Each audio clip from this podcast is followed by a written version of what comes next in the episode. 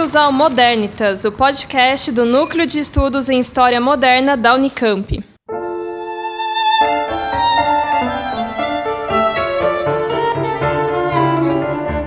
Saudações, caros ouvintes. Está começando mais um programa do Modernitas. Hoje eu estou aqui com a Nara. Oi, gente. Com o Franco também. Olá. E a gente vai discutir o que é a história moderna, afinal. É legal trazer esse assunto porque, afinal de contas, né? Nosso grupo se chama Modernitas, a gente estuda história moderna, mas geralmente quando a gente fala isso para as pessoas, as pessoas. É, é normal, né? Você imagina que o moderno, o que é o moderno? O moderno é o que existe hoje, é o que tem de mais novo.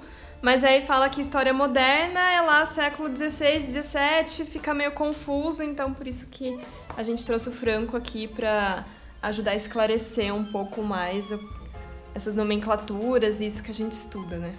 É, então, essa questão sobre uh, o que é história moderna, acho que já pegou todo mundo, assim, que, que teve algum contato com história, né? Eu lembro que quando eu estava na, na, na, escola, eu tinha justamente essa dúvida, né? Por que que chama esse período que vai lá de 1453, né? Quando cai uh, Constantinopla, Constantinopla uh, até a Revolução Francesa, né, 1789. Por que, que você chama esse período de moderno e por que nós vivemos num período que é chamado de contemporâneo? Né? E isso, assim como você falou, né, quando você tem arte moderna, para falar uma arte uh, que é desse momento, que desafia a tradição, você tem um carro moderno, um cabelo moderno, uhum. sei, um tempos prédio modernos, moderno, né? tempos modernos, exatamente.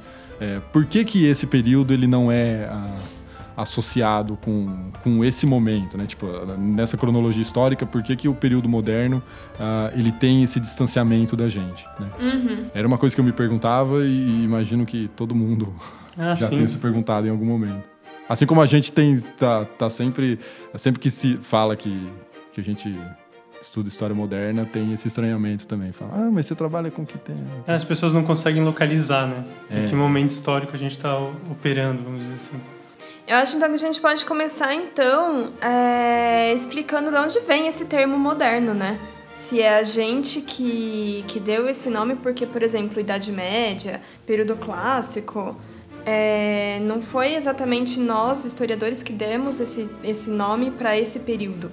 Né? Foram eles próprios, lá no século XVI, que deram o nome de Idade Média, de período moderno. Então a gente, a gente podia é, explicar um pouquinho né, para para os ouvintes de onde vem a palavra moderna, de onde vem a palavra idade moderna, período moderno, inclusive em contraposição com a Idade Média, né? Uhum.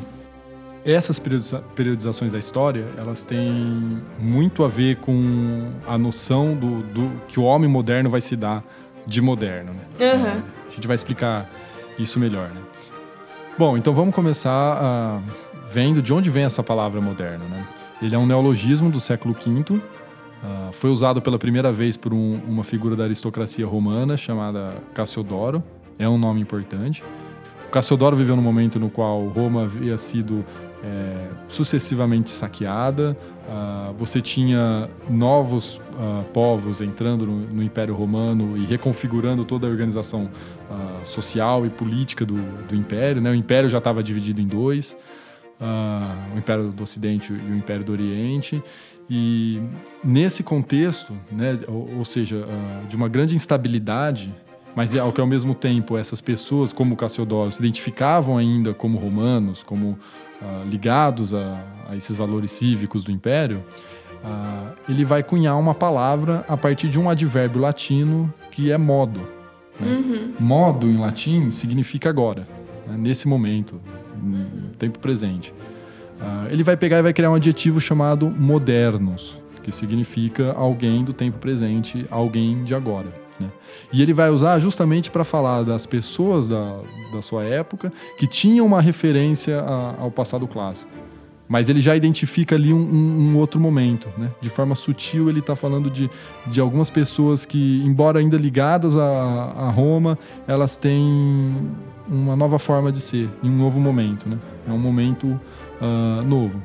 Entretanto, uh, esse termo criado pelo Cassodoro, ele não vai uh, ser largamente empregado. Né? Até o uhum. século XIV e XV. É. Nos manuscritos medievais, assim, no, no, latim medieval, é difícil você encontrar a palavra moderno. Né? E tem uma razão para isso. Né? Que vai ser justamente a noção com a qual uh, o século XIV, o século XV uh, vai se identificar. Ah, sim, eles ainda se identificavam como romanos, né?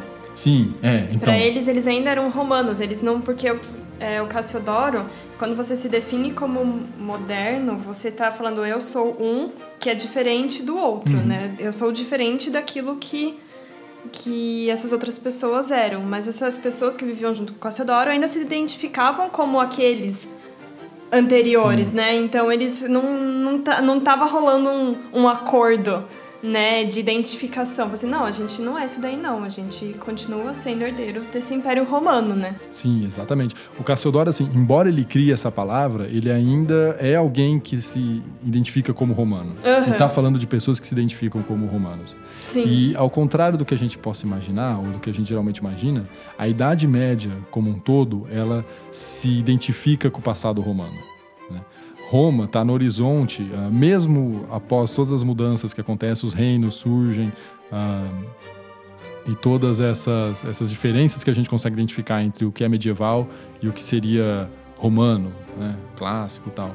É, basta parar para pensar que a, que a Europa se definia como um, uma santa república, né? Tipo uma, ah, uma, tem uma universalidade comum ali que todo mundo uhum. compartilha, que é justamente a herança desse império. Eles falam a língua do império, né? O latim uhum. é a uhum. língua franca que todos os, Roma, os europeus ali uh, compartilhavam. Uhum. Uh, ao mesmo tempo, todos são cristãos, que é uma coisa que é adotada, tornada oficial no final do Império. Né? Uh, ou seja, há esse reconhecimento da, do passado romano e ele é tido como uma coisa presente no universo medieval. Né? Basta pegar, por exemplo, a Divina Comédia, né? que é do século XIII, XIV, começo do século XIV, aliás. É, o Dante ele escreve uh, e ele coloca, por exemplo, o, ele é guiado no inferno pelo Virgílio, que é um poeta clássico. Sim. Uh, há centauros né, e outras figuras mitológicas uh, guardando as almas que estão penando no uhum, inferno. Sim. Uhum. Você tem uma figura, por exemplo, no, no inferno, na, na, parte mais profunda é a Judeca. Você tem lá os assassinos do César, né? Cássio e Bruto junto com Judas. Ou seja, as coisas fazem parte de um mesmo repertório para esses homens medievais, né? E, e é só para pensar também que é nesse contexto em que aparece um, um, Carlos Magno, que ele vai ser declarado o quê? Imperador do Ocidente. Sim, uhum. desse Império Romano, Romano, do Ocidente, né? Sim, ou seja, Sim. a referência ainda é Roma. Né? Sim. E depois, assim, no, no uh, nas heranças né, do, do, Império Carolíngio surge uma unidade política que vai ser o Sacro Império Romano Germânico, que tem uma figura que é o imperador que curiosamente tem um título que é Kaiser. Né? Da onde vem esse título Kaiser? Vem de um nome muito conhecido que é César. Né? Os latinos é pronunciavam César. César como César. Uhum. Né? Ou seja, o imperador do Sacro uh, Império Romano Germânico se declarava como César, assim como os imperadores romanos. É, e não à toa, voltando ao Dante, no sexto céu, que é Júpiter, né? uh, onde há as almas justas, quando ele chega lá, há, há, luzes que se configuram na forma de uma águia imperial, que é o símbolo de Roma e é o símbolo do, do Sacro Império Romano Germano. Ou seja, essas coisas elas estão imbricadas. O passado romano e o presente medieval, na cabeça dos homens medievais, é sobreposto. Faz parte de um, de um mesmo universo. Né? mesma tradição, né? Uma mesma tradição. E assim, eles se entendem como... Uh, uh, ou melhor, eles entendem a herança romana como pertencendo a eles. Só que isso é uma coisa que muda no século XIV e no século XV. Que é aí que a gente vai entrar no nosso período histórico aqui em discussão, né? Exatamente. Ah, no século XIV você tem um, um nome que é o Petrarca. Ele usa pela primeira vez uh, o termo é, Rinascitá, né, renascimento, uh, que é um termo que vai se associar fortemente com a ideia de moderno. Né? Uh, as pessoas vão começar a olhar para o passado né, para esse passado romano, não mais ah, se associando a ele, vendo ali uma coisa viva, mas sim vendo uma, um passado que acabou. Né? E aqui eu cito um historiador que é muito famoso e ele é essencial para entender isso, que é o Erwin Panofsky, né, que ele tem um livro chamado Renascimento é, e Renascimentos na Arte Ocidental, eu adoro também, uhum. e que ele vai mostrar justamente isso. Ele fala como o passado romano, né, ou melhor, como ele vai mostrar justamente isso, como a, a, sociedade medieval ela entende que a herança romana é uma coisa presente, é uma coisa viva. E o que o Renascimento faz, ele mata a herança romana, e aí, por matar ela, ela pode justamente renascer. Né? Eles podem se reapropriar daquilo. Então, por exemplo, se você pegar o uso do latim no, na Idade Média, ele é uma coisa relativamente dinâmica. Assim, as pessoas estão falando latim, mas ele está sendo uh, adaptado, eles usam no cotidiano. Uh, no contexto moderno, a coisa muda um pouco. Eles começam a pegar os autores clássicos né, uh, e se basear como modelo. Né? O latim passa a ser a reprodução de tipos ideais, assim como Cícero, uhum. como Virgílio e etc. Ou seja, há uma outra relação ali que vai ser uma relação de pegar esse passado clássico e tentar imitar ele. E nesse contexto, você pega aqui, por exemplo, a, a arte gótica, né? Uhum. É, esse termo gótico é um termo pejorativo dado pelos renascentistas. Né? Eles vão olhar para aquele uh, elemento medieval e falar: olha, isso aqui é decaído. Né? Isso aqui está corrompido. Que nem eles vão olhar para o latim medieval e falar: oh, esse latim está todo errado aqui. A gente tem que voltar ao latim clássico, ao latim da, da, da antiguidade, a arquitetura da antiguidade, não essa arquitetura uh, estranha, deformada, que, que é gótica, né? que ela é bárbara. Ou seja, é o termo que eles usam. Então, esses novos pensadores eles param de reconhecer na Idade Média uma continuidade da antiguidade, né? eles veem mais uma ruptura né? que deixou de existir aquela antiguidade e por isso tem que renascer, né? Tem que ser retomada. Sim. E não à toa é nesse contexto no qual surge a palavra uh, Idade Média, né? Você tem um grande ato ali que eles, eles identificam uh, com o passado clássico. Você teria uh, aquele momento que eles estão tentando reproduzir, né? Que foi interrompido por um século de mil anos que eles identificam como obscurantista, decaído, ignorante. E aí o Renascimento traz justamente a, a, aquela. To, todos aqueles valores que haviam sido, sido perdidos, né? E nesse contexto é que a palavra moderno vai aparecer com tudo, assim, né? Uhum. Vai ser um, eles vão empregar essa palavra para falar nós somos uh, modernos, nós temos o pertencimento de sermos uh, homens de um novo tempo. Sim, né? e é interessante porque geralmente na escola a gente aprende que a Idade Média não tem nada a ver com o mundo grego e romano, né? Que assim é outra coisa. E aí quando chega o Renascimento, aí eles retomam essa cultura grega e romana. Uhum. Mas na verdade é o é, não contrário, mas como na Idade Média eles ainda se identificavam como romanos, é, ainda tinha um certo uma certa proximidade e necessidade de você se distanciar do paganismo.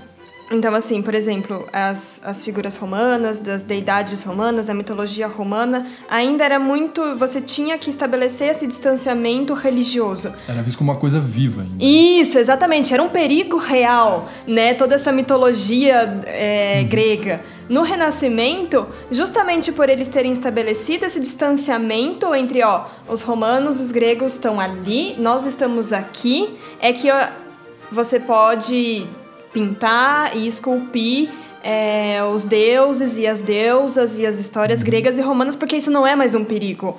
Né? Você já tem Ficou muito claro. Isso, exatamente. Já está muito claro que nada disso é real e que, assim, uhum. isso não, não oferece um perigo ao nosso cristianismo. É simplesmente uma história alegórica. Sim. Né? É, é, talvez assim, mais importante do que uh, tentar definir, que é o que geralmente a gente faz na escola, né? Uh, uhum. uh, em que se a arte clássica estava ou não estava presente na Idade Média e se está presente depois na, na Idade no Moderna, Renascimento. no Renascimento, uhum. etc. A, a, grande questão não é essa. A questão é qual é a relação que a Idade Média tem com esse passado clássico e qual é Sim. a relação que o Renascimento vai criar. Uhum. Né? Então, que nem a, a, você falou, a Idade Média ela entende esse passado clássico como uma coisa viva, não é passado. Né? Sim. Né? É, uhum. Esses elementos estão presentes ali. Então, que nem, por exemplo, esse medo do paganismo se justifica por isso. Né? Uhum. O Renascimento não. No Renascimento você pode uh, pintar um sátiro, pintar o nascimento de, de Vênus. Vênus. por exemplo, porque aquilo ali ficou para trás. No, o, o, que o Panofsky mostra, né, no, no é que, nem, por exemplo, na Idade Média você poderia uh, pintar o, nascimento de Vênus, por exemplo, mas as pessoas olhariam para aquilo e fariam imediatamente uma associação, por exemplo, talvez com, com, com a Virgem Maria, com, uhum. com, alguma outra figura do universo cristão, uhum. né? com Eva, uh, porque as coisas elas não se separam. Sim. Né? Elas fazem parte todas de um universo uh, de referência. Bom, uh, e há então como a gente falou, né, toda essa noção de, de, de essas relações diferentes que a Idade Média e o, e o Renascimento vai criar com, com o passado clássico. Né? E nós podemos citar outros exemplos, que nem, por exemplo, na, a, por volta do século XIV, uh, XV, você vai ter uh, uh, aparecendo os humanistas na Europa, né? Quem são esses humanistas? Eles são estudiosos dos clássicos, eles são estudantes de retórica, eles vão começar a pegar uh, os modelos desses autores, que nem, por exemplo, a gente falou o Virgílio, Cícero, uh, Sêneca, outros, mas principalmente esses dois, Virgílio e Cícero, é, e tentar copiar o modelo deles. Né? Eles vão. O Erasmo de Rotterdam, por exemplo, ele tem um, um livro que chama Diálogo Ciceroniano, no qual ele critica é, essa obsessão em tentar copiar o Cícero. Né? E o próprio Erasmo é humanista também, né? Tem um latim uh, muito elegante, muito no, no, modelo desse alto latim que seria uh, uh, baseado nesses autores, né? Que teria uma forma correta, uma forma eh, bem estruturada de ser, de ser colocado, né? ao mesmo tempo que nem eu falei, as pessoas vão, vão começar a se entender como pertencentes a um, a, pertencentes a um novo tempo, né? um ótimo exemplo é o tema que eu estudo, né? Os devotos modernos, eles vão se chamar de modernos, né? É, ou seja, como se eles precisassem afirmar que há uma devoção necessária para aquele momento que eles estão vivendo, que eles identificam como uh, diferente do que veio antes. Né? E aí o que, eles vão fazer? Eles vão olhar pro cristianismo primitivo, pro cristianismo uh, desse período antigo, né? o século 1, 2, 3, olhar aqueles nomes e tentar emular a vida deles. Né? Tentar uh, copiar a vida segundo esses, esses modelos. Se torna então assim, a gente pode falar que é uma inspiração de algo que já se foi, mas aí você passa a se inspirar? Sim, acho que a gente pode uh, usar o termo inspiração, mas acho que é sobretudo uma tentativa de, de, de modelo mesmo, sabe? Você, você vê lá o, o modo de, de conduta. Né? E o que esse momento ele cria, que é muito importante para gente, que, qual é a, a, o grande diferencial do período moderno? Qual é o grande diferencial que o Renascimento cria? É justamente uh, uma nova noção de tempo. Né? Porque se a Idade Média se entende como tributária, como pertencente àquele mesmo momento no qual teve o Império Romano, o, o Renascimento ele cria uma perspectiva histórica. Né? Você olha para trás e você vê um tempo uh, antigo, ele foi interrompido por, uma, por um período médio, né, uma idade média. Uhum. Agora é um novo momento no qual as coisas estão mudando, a gente está uh, tentando retomar aquele passado clássico, ou aquela glória, ou se inspirando neles. Uh, ele cria uma, uma noção linear de tempo. Né? E isso abre a perspectiva de que o futuro uh, vai ser uma coisa progressiva. É, né? surge a ideia de progresso. De né? progresso, né? exatamente. Ou seja, agora nós temos a razão, nós redescobrimos os clássicos, nós temos os modelos, nós temos a ciência.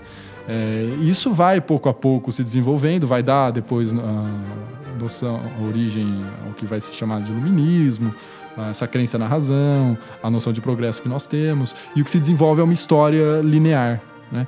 o desenrolar de, uma, de sucessiva, sucessivos acontecimentos, né? E que não, não, não são acontecimentos assim que estão inseridos, não são mais sobrepostos, né? Como, por exemplo, era no, no universo uh, medieval. Isso é característico da Idade Moderna, né? Essa noção de história que surge nesse momento. Também a gente pode pensar na própria expansão marítima desse período, né? E de como chega nas Américas e é, esse contato com novos povos, novas perspectivas, uhum. o quanto isso também começa a alterar a reflexão dos europeus sobre o mundo, né, sobre até sua própria conduta e religião, né, a partir desse momento. Sim. É, ao lado dessa, dessa noção histórica, né, que, que se cria, né, que, que é a noção de história que nós temos hoje, né, desse, é, desse desenrolar do tempo linear, a, a Idade Moderna tem justamente isso, né, tipo, ela, ela é um momento, assim, sem precedentes na, na história da humanidade, Uh, e que é uma coisa que justifica falar de história moderna além das fronteiras da Europa, porque é um momento no qual o mundo se interconecta, né? E no qual você tem transformações que são importantes uh, ah, para o nosso mundo de hoje. Então, uh, antes justamente da gente entrar na expansão marítima, a, a, Idade Moderna é um momento no qual a historiografia marxista, por exemplo, identifica o surgimento da burguesia. Né? É, o desenvolvimento do Estado Nacional. Nacional né? que está muito presente no, no, no, nosso momento. Né? Ah, capitalismo, o né, capitalismo, o próprio capitalismo surgindo, surge a na, burguesia. na Idade Moderna. E é o momento no qual a burguesia ela ganha força para depois desembocar na, na, na- na- no período contemporâneo, que é quando ela vai fazer as grandes revoluções e tomar o poder, né? Mas é, é, é esse momento né, que está trazendo essas novidades. E aí você tem propriamente a expansão marítima, né? O momento no qual a América, a África e Oriente eles se interconectam. né? É, é claro que é uma coisa muito mais complexa do que uma rede, eh, ou melhor, do que um contato que é simplesmente realizado pelo, pelos europeus, né? Mas, mas, ah, a gente pode falar que talvez eles impulsionem essa, essa globalização justamente pelo, pelo comércio. Né?